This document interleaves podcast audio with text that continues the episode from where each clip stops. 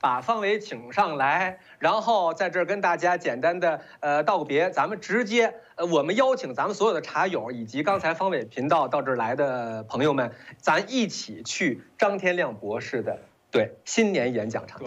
对对对，哎呀，已经到了。我刚刚从那个什么桌子下头爬出来哈，因为我 OK，这个这个，我我这个很很久我太忙了，很久没完整听过你们你们俩的相声了。我觉得听了真是，真是很棒哈。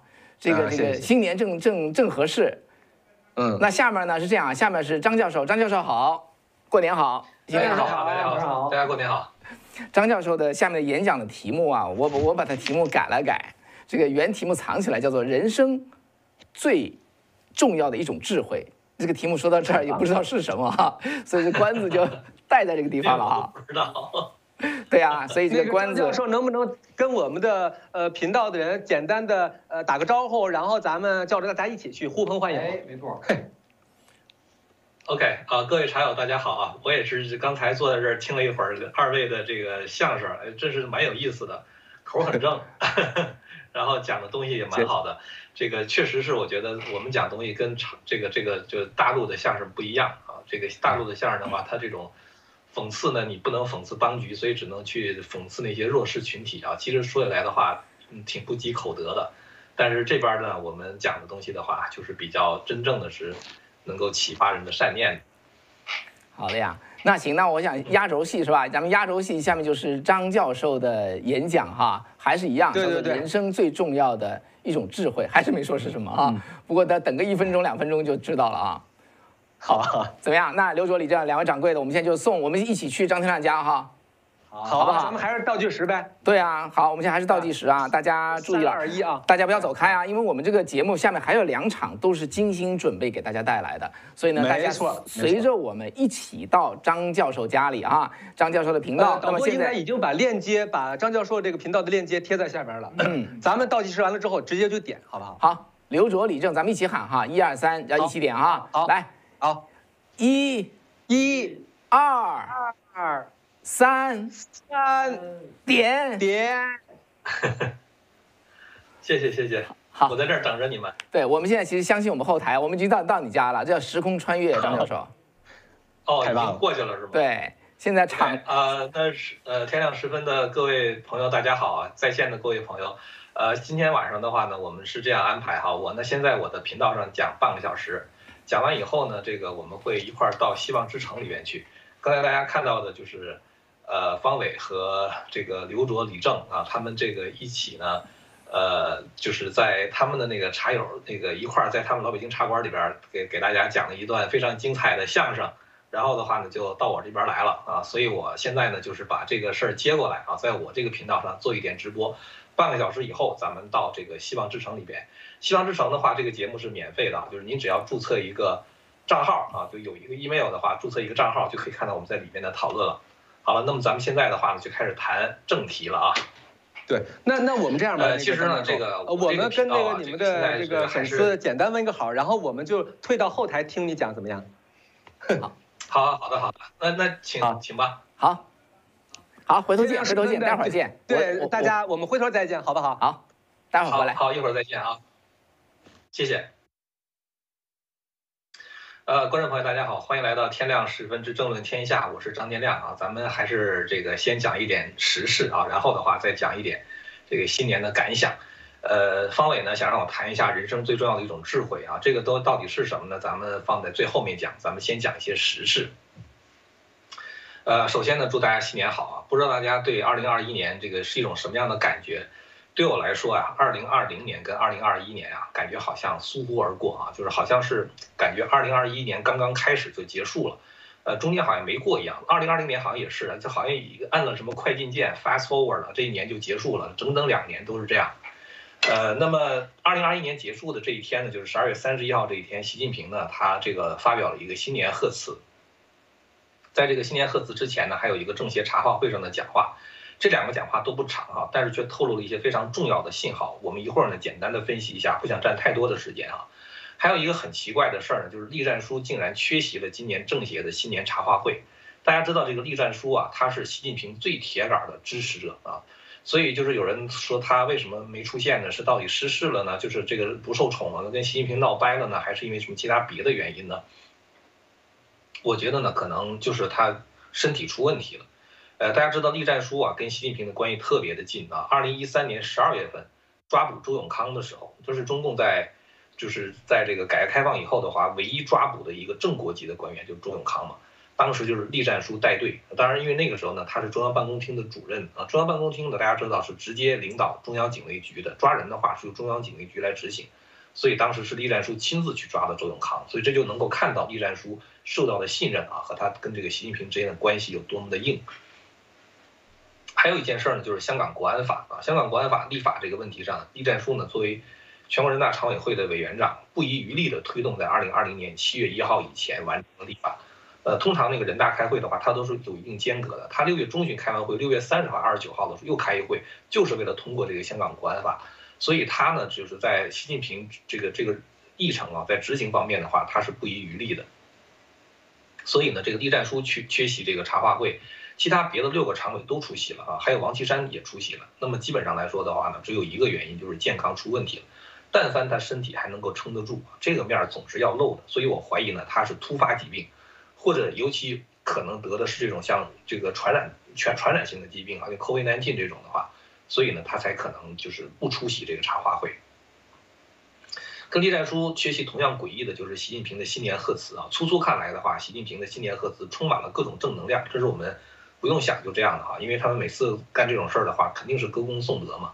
所以呢，我们在习近平的新年贺词中听不到西安封城以后民众嗷嗷待哺的这种呼救声，也看不到那些。因为中共各种倒行逆施被锤爆的那些行业的雇员们，他们绝望的眼神，包括像郑州大水啊、甘肃白银马拉松中那些死难者的悼念啊，在他的这个讲话中都根本就没有出现，仿佛这些事情都没有发生过。但是呢，习近平却意外提了一件事儿啊，就是黄炎培和毛泽东的窑洞队。这个窑洞队呢，其实是有两个版本啊，我简单的说一下，因为可能中国大陆的朋友就是看过。中共的那个宣传片嘛，就是那个就是大决战还是什么开国大典之类的，就是中共拍的那种宣传片里边有这么一段啊，就是讲黄炎培跟毛泽东的对话。当时对话的时间呢是在一九四五年七月份，大家知道那个时候呢，这个日本马上就要无条件的投降了啊，就是眼看就不行了。然后呢，这个在这个欧洲战场的话呢，现在都已经结束战斗了啊，就是这个希特勒已经自杀了。所以呢，在当时的话呢，就是明显的感到中国大陆的政局呢，就是国共双方啊，他们两两党来决定，所以他们要举行这个很有可能会举行一个谈判，去解决这个中国未来的政治格局问题。那么当时国民党，包括这个国民党这边的民主党派，像黄炎培啊，像这个张伯钧呐，这个傅斯年呐等等，就是有一些这个重要的人物呢，他们就受到中共的邀请啊，到这个延安去去见毛泽东。毛泽东呢，这个当时这个请黄炎培到杨家岭他在家里边啊，就是两个人聊聊天儿。黄炎培走马观花嘛，所以他看不到这个延安这种森严的等级制度啊，他就是觉得延安是一个朝气蓬勃的啊，就是抗战胜利之后的话，很有可能会干掉国民党夺取政权的。所以当时黄炎培在跟毛泽东谈话的时候，就表达了自己的一种忧虑。黄炎培那时候已经六十多岁了嘛，他呢就是讲，他说这个我这一生啊。就不说耳闻的哈，那些历史上的事儿，就是我亲眼看到的，真的可以说得上七星也勃焉，七王也忽焉。就是一个东西，一个王朝的兴起，蓬勃而起啊，要是垮下去的话，也就是一会儿的事儿。其实黄炎培这一生的话，他看到过袁世凯的复辟啊，看到过辛亥革命，呃，看到过这个张勋的复辟啊，然后的话也看到各种北洋军阀像走马灯一样换来换去，包括蒋介石的北伐等等。所以他就说呢，他说这个。就是一人一家一团体一地方乃至一国啊，就是都是七星也勃焉，七王也胡言。你看他这个事业蓬勃而起的时候呢，真的是非常快啊。其实有的这个就是你要看中国历史哈，这个很多人得天下，那真的是非常快啊。像刘邦以布衣之身起事是吧？三年反秦，四年灭楚，七年的时间就从一个布衣变成了皇帝。像当时这个。呃，就是这个李世民当时这个他们起兵的时候，从从太原起兵的时候，武德元年啊，就是之前的那一年，公元六百一十七年起兵嘛。四年之后，武德四年的时候就已经这个就是统一天下了。所以就是很多王朝的兴起的话，它是速度是非常快的。包括朱元璋啊，他也就是十十年十就多一点点的时间嘛，所以速度是非常快。但是的话呢，垮下去的话速度也特别快。所以黄炎培当时就谈了一些，嗯，他对这些事情的总结了啊。这个事儿咱们就不讲了啊，因为他有他的解释。然后的话呢，他就说说这种事情啊，他说这个就是正代换成的也有，人亡政息的也有，求荣取辱的也有。总之的话，就是王朝总是由兴到衰，有这么一个周期。然后说中共呢，怎么能够找到一条新路去跳出这个周期率？当时毛泽东是这样回答的啊，毛泽东说：“我们已经找到了新路，我们能跳出这周期率，这条新路就是民主。只有让让人民来监督政府，政府才不敢松懈；只有人人起来负责，才不会人亡政息。”所以大家可以看到，毛泽东这里面提到的话，就是要想这个这个这个政权不不完蛋。当然，实际上的话，民主并不能真正有解决所有的问题啊。这个我从来都不认为民主能够解决所有的问题。但是至少我觉得，相比相比中共的这种这种这种就是专制政权来说，或者是说甚至是以一个邪教为国家意识形态的专制政权来说的话，民主当然是会是一个更好的解决方案。毛泽东这里边提到了两条，第一条的话是人民监督政府，这是民主，是吧？还有一个呢，说人人起来负责。什么叫做人人起来负责呢？简单的说，就是要建立一个公民社会。虽然中共从来都没有打算实现这这个民主和公民社会的这种主张啊，但是就是说，毛泽东当时还提出这个问题，也就是说，窑洞队的精华实际上是民主和提高人民的素质，建立一个公民社会。这个呢是毛泽东当时给出的答案。所以毛泽东的窑洞队的话，根本就不是谈什么这个革命的问题啊，他就实际上是谈的是这个未来的一个政体的问题。那么这个呢是一个版本的窑洞队哈，还有一个版本的话呢，就是这个，呃，一九四五年九月份，当时这个英国路透社的记者坎贝尔啊，他呢就是以书面的形式提出了十二个问题，然后呢请这个毛泽东作答。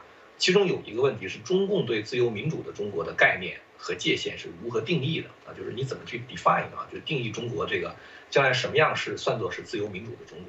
毛泽东的回答说，自由民主的中国将是这样一个国家，它的各级政府至中央政府都是由普遍、平等、无记名的选举所产生的，并向选举他们的人民负责啊。这个就有点像美国的这种这种这种形式了，对吧？然后的话，毛泽东说，他将实现孙中山的三民主义啊，林肯的民有、民治、民享和罗斯福的四大自由啊。所谓四大自由的话，就是信仰的自由、言论的自由、免于恐惧的自由、免于匮乏的自由啊，就是这个毛泽东提到的四大自由。所以毛泽东当时的讲话呢，就是在中共办的这个《新华日报》《解放日报》重要的位置和头版头条啊，就是都予以转载。所以就是说，你你你看了毛泽东讲这个话，他跟黄炎培的对话也好，包括他跟坎贝尔对话也好。你就会知道什么叫做好话说尽，坏事做绝，是吧？所以你看毛泽东讲这些东西的话，真的是很动听，是吧？当时真的骗了很多人啊，但是最后做起来的话，就完全不是那么回事儿了。但是不管怎么样，毛泽东当时哪怕是骗人，他讲的还是自由和民主，还是讲的这个罗斯福的四大自由，是吧？这个孙中山的孙中山的这个三民主义。但是呢，习近平在新年贺词里边提到窑洞队的时候，习近平用了这样几个字来解释，我一定要把这几个字儿。把它分析出来，因为这几个字非常重要。他说：“我曾谈到当年毛主席与黄炎培先生的窑洞队，我们只有勇于自我革命，才能赢得历史主动。”你看习近平讲的这个话，没有一句提自由民主，是吧？什么四大自由、三民主义、民有、民治、民享、普选、公民、公民社会，一个字儿没提。他提到的是勇于自我革命。这哪是毛泽东的窑洞队是吧？那哪是毛泽东和黄炎培的窑洞队？你感觉这是习近平和王岐山他们俩在陕北插队的时候，在窑洞里边是他们两个之间的窑洞队，对吧？所以这里边习近平的话呢，把这个解决中共的所谓的这种跳出周期率的这个这个解药的话呢，定为这么几个字，就叫做革命，叫做自我革命。那么我们现在就要问一个问题：习近平现在到底要革谁的命？大家都知道，中国在当时打江山的时候啊，他称自己为叫做新民主主义革命啊。之后，当时就是他讲自由民主啊，什么欺骗人民、欺骗世界舆论，对吧？后来的夺取政权之后，搞的所谓的文化大革命啊，说是革什么走资派的命，或者是革这个修正主义的命，实际上是把自由民主和传统文化给革命了，是吧？然后的话又说改革开放是第二次革命，那么改革开放革的是谁的命呢？改革开放革的是中共第一次革命的那个命。啊，第一次革命的话是暴力夺取政权嘛，对吧？然后就是，呃，就搞这个社会主义。那改革开放的话是革的是第一次革命的命，也就是经济上的话革的是建政以后的那种公有制社会主义的命。那么现在的话呢，习近平又开始说自我革命了。那么我们就不免提出一个问题，是吧？他到底革的是谁的命呢？那么他只能是革他现状的命。现状是什么呢？现状就是改革开放。所以习近平要革的是改革开放的命。习近平所谓的说要勇于自我革命，实际上是说我们现在要狠下心来，要勇敢的去革改革开放的命。否则的话，就是说他不用提革命了，他只要提改革就行了。所以你明白了这个问题的话，你再看习近平的贺词，你会发现一个特别蹊跷的现象：习近平整篇贺词没有一个字提到改革。按照过去来讲的话呢，习近平在这个有心人曾经翻查过习近平以前的新年贺词哈，改革开放这几个字是必须出现的，而且至少出现四次。二零一五年的时候出现六次啊，二零一七年的时候出现了七次，剩下的每一年，包括二零。二零年的话，就是或者展望二零二一年的话，他都提到改革开放这四个字儿，但是只有今年改革开放这四个字从习近平的新年贺词里边彻底消失了，不提改革也不提开放了。我在去年十月八号那天曾经做过一个节目哈，就讲这个那个当时节目的题目就叫六中全会宣布结束改革，因为当时新华社为六中全会造势的文章里边就讲，他说六中全会召开之后的话呢，他说在这样一个特殊的历史时刻回望百年党史。然后他说，革命建设改革的报备已经收官了。什么叫收官？下围棋最后的话就是这个走的那些字，就官子嘛，就是收官嘛。意思就是改革，就是革命建设和改革的话全部收官，这事情全部结束了。然后的话要开启一个新时代，这个新时代就是习近平什么什么什么什么新时代，是吧？所以就是说呢，习近平在新年贺词里边没有提改革开放。提了革命就是革改革开放的命，所以说呢，改革开放也就算是胜利结束了啊。按照按照这个中共的那个语境的话，就是胜利结束了。习近平在这个新年政协的这个茶话会上倒是提到了改革，但是大家如果去读他的那个讲话，我不读了哈，因为他那个东西讲讲的就是这个句式也比较复杂。总而言之的话，他每次提到改革的时候，他都是讲我们已经完成了什么什么改革，完成了什么什么改革，完全是总结性的，就没有再提说二零二二年继续深化改革。而且呢，就是“开放”这两个字儿哈，改革开放、开放两个字儿，在政协这个茶话会和在新年贺词中都是完全消失的，所以这也就意味着说，习近平认为呢，邓小平的改革开放已经结束了啊，该习近平开启这样一个新时代了。那么，如果习近平继续执政下去啊，几乎可以肯定是中国的经济会持续下行啊，加上产业链这个逐渐的外迁啊，加上中共这个对外开放的力度在减弱，我们现在已经看到这样的迹象了，就是。今年年底之前的话，所有的中概股将全面从华尔街退市啊，然后习近平打击海外的资本，然后人口老龄化的问题会迅速的恶化。今年是二零二二年，对吧？二零六十年以前，因为中国六十年六六十岁退休了嘛，六十年以前的那个一九六二年，那是中国人口的一个高峰啊，因为当时刚刚在这个一九五九到一九六一年那三年大饥荒结束嘛，然后的话开始这个生产开始恢复，这时候的话人就开始生小孩了嘛，所以那时候出生的人。就是到今年开始变成老龄老年人啊，就是老龄化嘛。然后的话，每一年的话，这个老龄化的人口都会急剧的增加，中国的苦日子真的就开始了啊。那么很多人呢，在这个这个就是包括我在这儿这个频道上聊这些时事的时候，经常有人问说，在乱世中的话呢，如何生存下来？大家知道哈，其实一个社会再穷，还是有人日子过得会相对来说是不错的啊。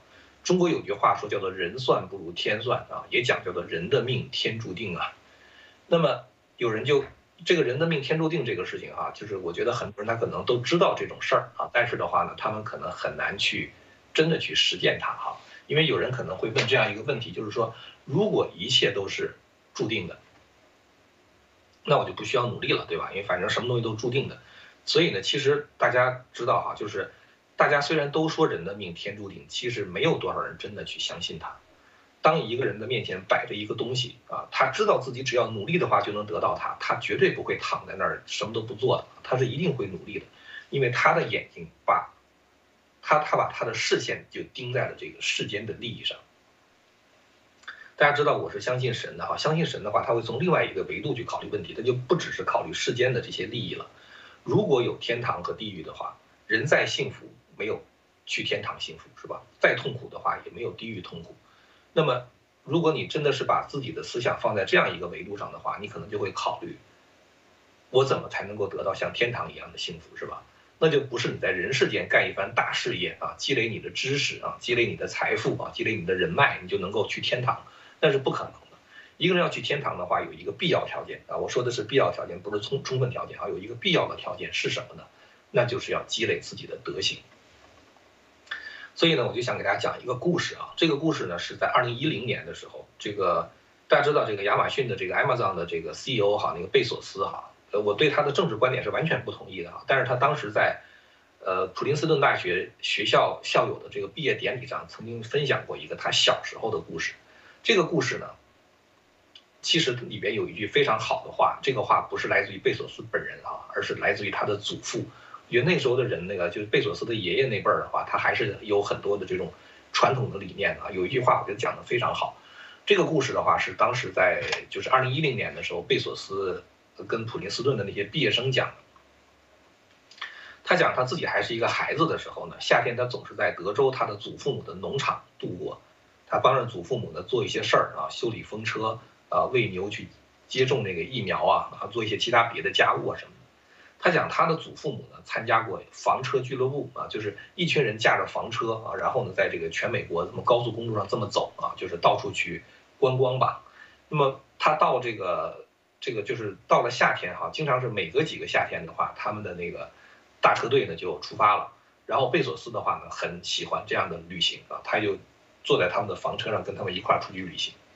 他说那次的话，大概他十岁的时候啊，他坐在这个后座的长椅上，他的祖父呢开着车，那就像一个家嘛，大家知道美国那种车啊，就像是家一样，房车嘛，像个房子一样。然后他的祖母呢就坐在这个贝索斯的边上抽烟。贝索斯说：“他说我很讨厌烟味儿啊。”这个人小孩这个童年时代就很聪明啊，所以他在那样的年纪的话呢，就是他特别喜欢做一些数学题，他呢就。计算这个他的祖母吸烟啊，他曾经看过一个广告嘛，就是如果一个人抽烟的话，他的寿命会缩短啊，就抽一口烟的话会缩短多少，他就开始计算他祖母抽烟的这个速度，然后的话呢，就经过一些简单的计算哈，他最后算出来一个数来。那么他呢就跟他的祖母说，他说那奶奶哈，他说如果你要是这样抽下去的话哈，两分钟吸一口烟的话，你这一辈子寿命会减少九年的时间。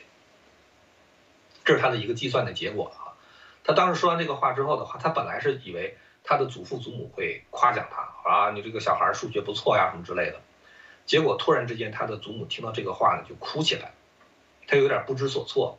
然后他的祖父呢，就把车就靠边就停在路边了。停了停了之后的话呢，他的祖父把车门打开，然后招了招招手让他下车。他当时从来没见过这个阵势嘛，所以他当时就呃。很手足手足无措啊，就是他手足无措，他就不知道他祖父会怎么样。他说他的祖父呢，从来都没有对他说过任何一次非常严厉的话啊。他说这会不会就是第一次呢？然后的话呢，他说他祖父会不会骂他一顿呢？啊，还是命令他回到车上去跟他的祖母道歉呢？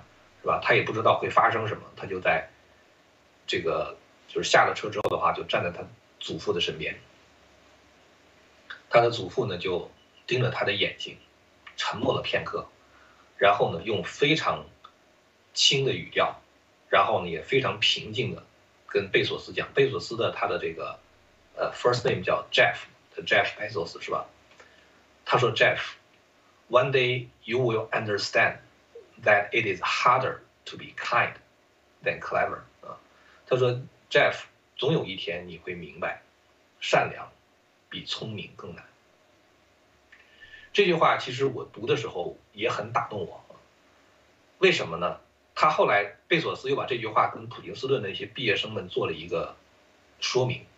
他说：“你们应该知道啊，什么叫做天分，什么叫做选择。”他说：“聪明是一种天分啊，这人天生的就智商就很高，是吧？聪明的话是一种天分，但是呢，善良是一种选择，因为在。”一个事情发生的时候，你可以选择做的善良一点啊，还是做的凶恶一点啊，这是你的选择啊。你聪不聪明的话，那是天分。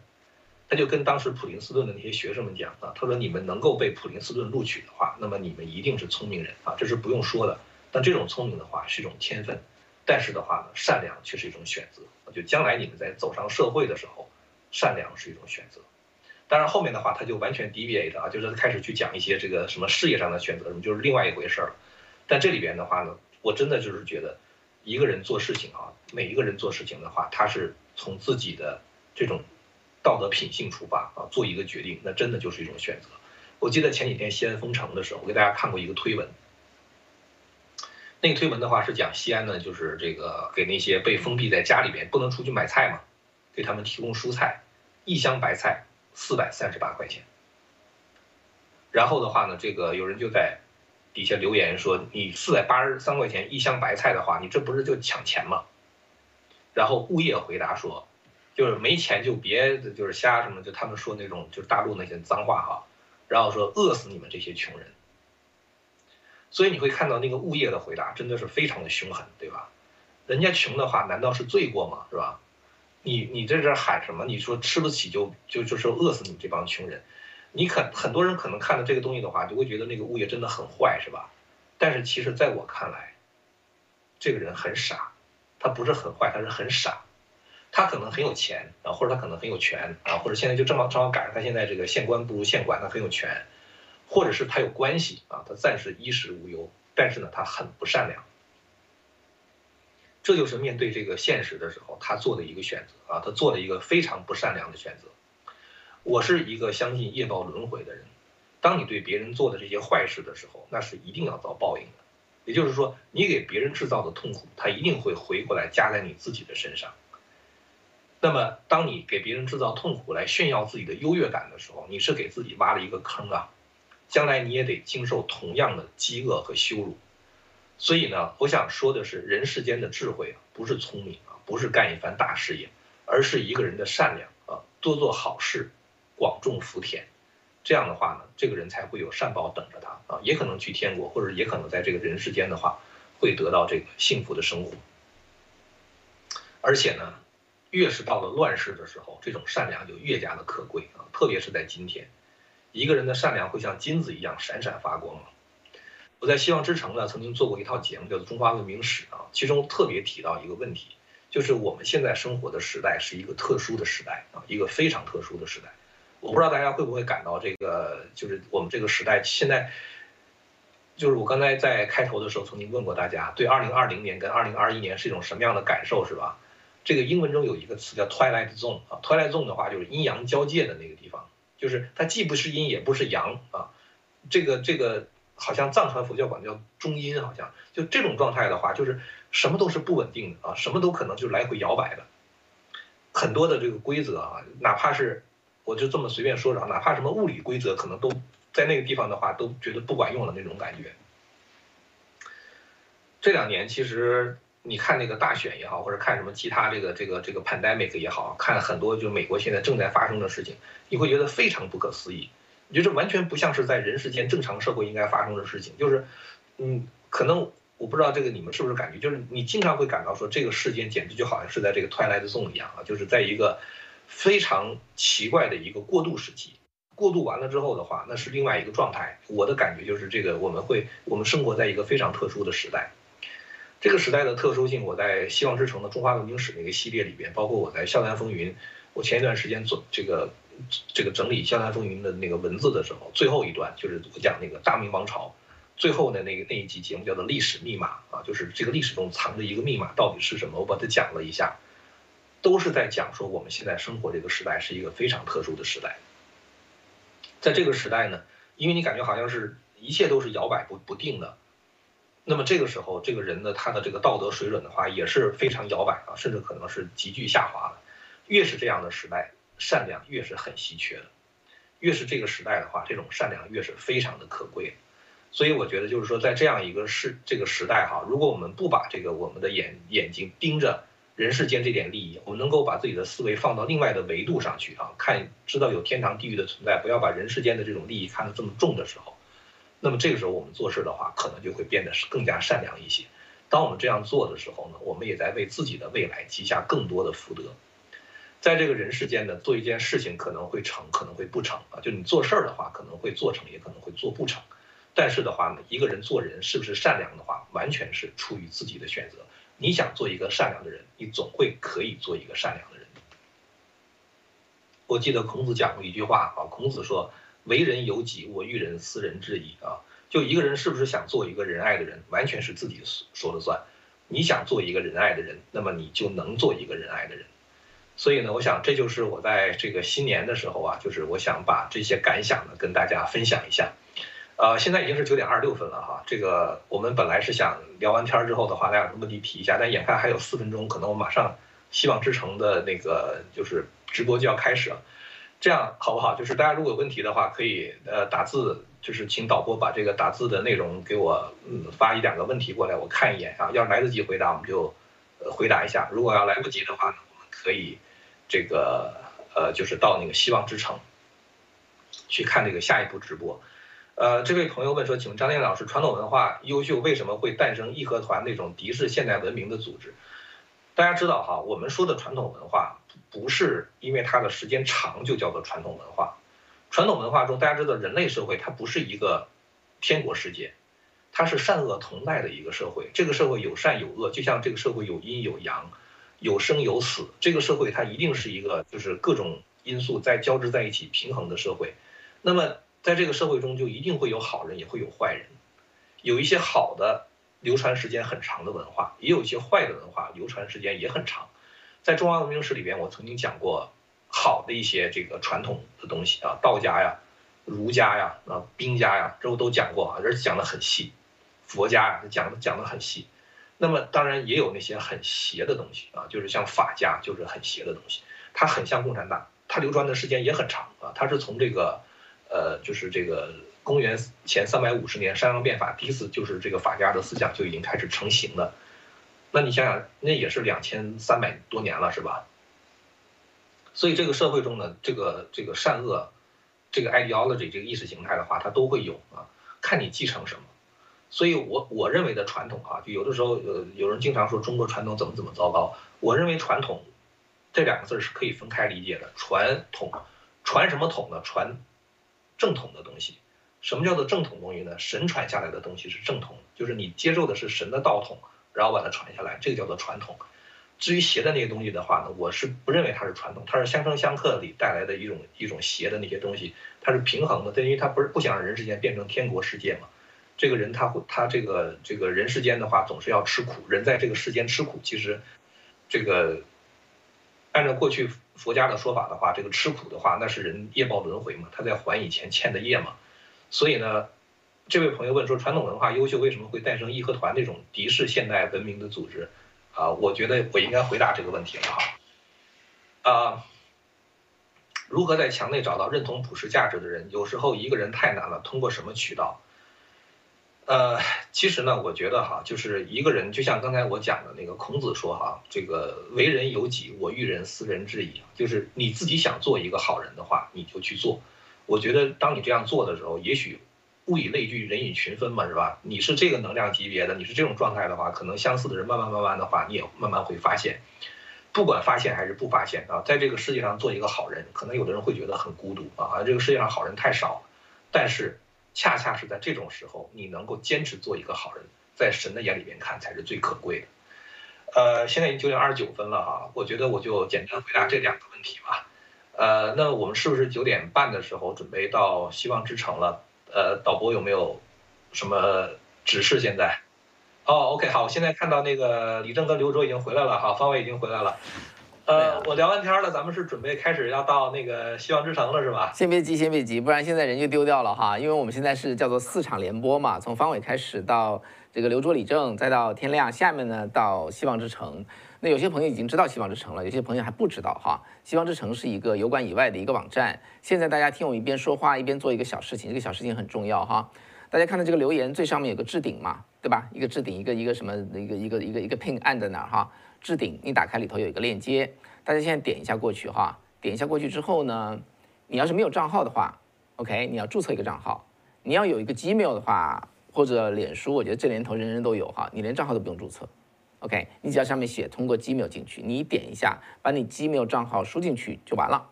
这个账号的口令我们拿不到哈，我们拿不到，但是你就可以有个通行证就进去了。以后你就用这个 Gmail 就可以进出希望之城，呃，没有任何的费用。那么我们下一节呢，就是一个，其实就是一个问答了。所以刚才张教授说的这个，只回答了两个问题哈，还不够，没有关系，没有关系哈。我们在希望之城里头，呃，那江峰先生呢也在那边，会有一个以某种形式在等着大家哈。所以大家首先就不要走开，在听这个方伟在这儿说的时候呢，就把那个链接打开，你就你就看你能进去哈，就进去，就不要丢掉了。那么下面呢，我们在希望之城里头，其实是一个今天咱们这四个人吧，其实江峰还是再说一遍哈，某种形式在那等着大家哈。呃，我们还是跟大家要有一个对话，有一个对话，因为是过年嘛。你看大家这个方伟这边也是很很很就比较随意啊。那个就是过年的时间，我觉得聊聊天哈，咱们好朋友聊聊天，呃，都是这个对，都都是就是看我们节目的吧。在这一点，首先非常谢谢大家今天来。那其次呢，大家现在注册一个账号，或者干脆就用你的 Gmail 注册这个这个登录进去就行了。那下面呢，就是我就请这个天亮啊，这个张教授，还有刘卓、李正呢，跟方伟我们一块儿进到希望之城。那希望之城是什么？我们在那边也会给大家做一个介绍啊。同时呢，这个对也会江峰那边有一个小节目给大家一个问候。好，那现在那怎么样？这个刘卓、李正，刚才听了有什么感受？待会儿感受我们待会儿说好不好？对，待会儿说，我很有感受，我很有感受，我要跟呃，我要跟张教授，我要我要我要有个对话哈。好的，行，那我们现在一起走好不好？跟着我们一起喊哈，方伟说一二三，我们一起就点着就过去了啊，好不好？来，大家都不要走开哈，请大家不要走开，在那边呢，我们还有还有重要的话跟大家说。好，那就一、二、一、二、三，好，三，点击过去，走，好。如果那边挡住的话，那就是还没有注册哈，就一个 Gmail 就可以过去了。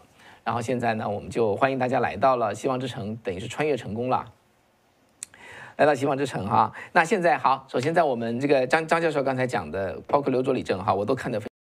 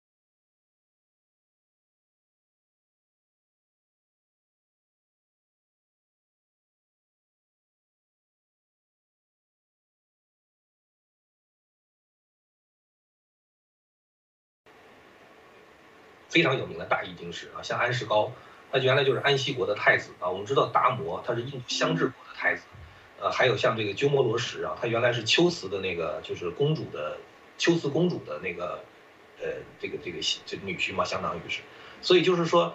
这些人的话，他们都是有大智慧的人，他们可以把人世间的荣华富贵全部放掉，然后去这个追求生命的永远、永恒的那种幸福。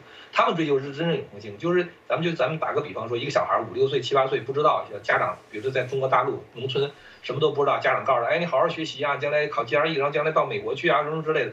这小孩来说的话，他是完全没概念，他不会往那边想的。但是你告诉他，他好好努力，能到美国之后，他发现哦，确实这边很自由，或者是生活很好。人也是一样，我们人需要开阔自己的眼界。当别人告诉你说你这个我们这个世界不是你看到的这么这么狭窄的东西，有更宏大、更更远大的东西在的时候，那个幸福又是永远的。为什么不去做呢？我觉得，当然我们不是为了一个功利的目的去做，而是说我们作为一个人来说的话，你本来就应该生活在那儿。就像是一个人，比如说我打个比方说，可能不是特别的确切。一个人被关在监狱里边，他不会问我为什么要出监狱呢？不为什么，因为你是个人，你就不应该在监狱里边待着，你就应该出监狱。所以其实对我们人来说的话，我们在人世间的话，其实我们也不是为了到这儿来做人，所以你就应该是在这个地方能够去升华自己。这是这个各个修炼界的话，他都是这样讲的嘛。嗯，这样好，我讲的可能是有点那什么，因为可能修炼人比较容易懂吧，真的是。那刘主李正，你你们有什么感想吗？刚才有看吗？有看张教授的讲话吗？再看再看，OK，亮亮讲，你说先说。啊，呃，我跟那个方伟的感觉一样的哈，就是感触非常深。虽然我第一遍没听过哈，但是我这是头一次听，但是感触非常深。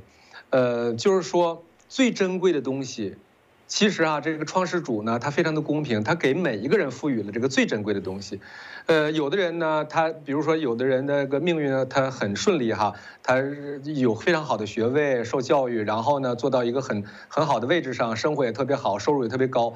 但是呢，有的人完全相反的，所以有好多人就觉得命运不公平。然后呢，别人占有的资源我都占有不到，然后别人条件那么好，他那么那么那个幸运哈。实际上，所有的人就是我刚才听完这个张教授说这个哈，我就想。包括我自己也是这样哈，就是你有最珍贵的资源，就是人的善良。人性里边的每一个人，他神都给他赋予了他人性的那一面，善良的那一面。那么你怎么挥发你这部分善良的东西？所以涉及到我们节目的时候，我就在想哈，就是有的时候呢，我们做节目，像我和刘卓哈，也是会有一些。一旦做起来之后吧，刚开始的时候就是它是很纯净的哈，但做一段时间之后呢，就开始会掺杂了功利心。哎呀，这个点击量也上不来，订阅呢也很低，或者油管一直打压，然后呢就会有针对性的针对这些怎么办呢？怎么能不让它黄标什么的哈？就是逐渐的心就没有那么纯净了。其实我刚才听完之后，我就在想，我说我怎么去面对我这个节目呢？哈，就是其实呃，作为神也好，作为创始主也好，作为赋予你这种善良的这种。高级生命也好，他其实看的呢，看的每个人的是人心。就是如果哪怕有很少的人看，但是这些人真的从你这儿接受到了纯净的这种这种呃信息，他也觉得受益了。他也你真的是大家一起往好的方向去努力，净化自己，改变自己的话，那这个东西就是非常的有价值。否则的话，大家看哈哈一乐，来了那么多人，然后呢觉得啊，他们也是为了挣钱在这儿做频道等等等等哈，然后呢觉得哈哈一乐，哎，就说那玩意儿吧。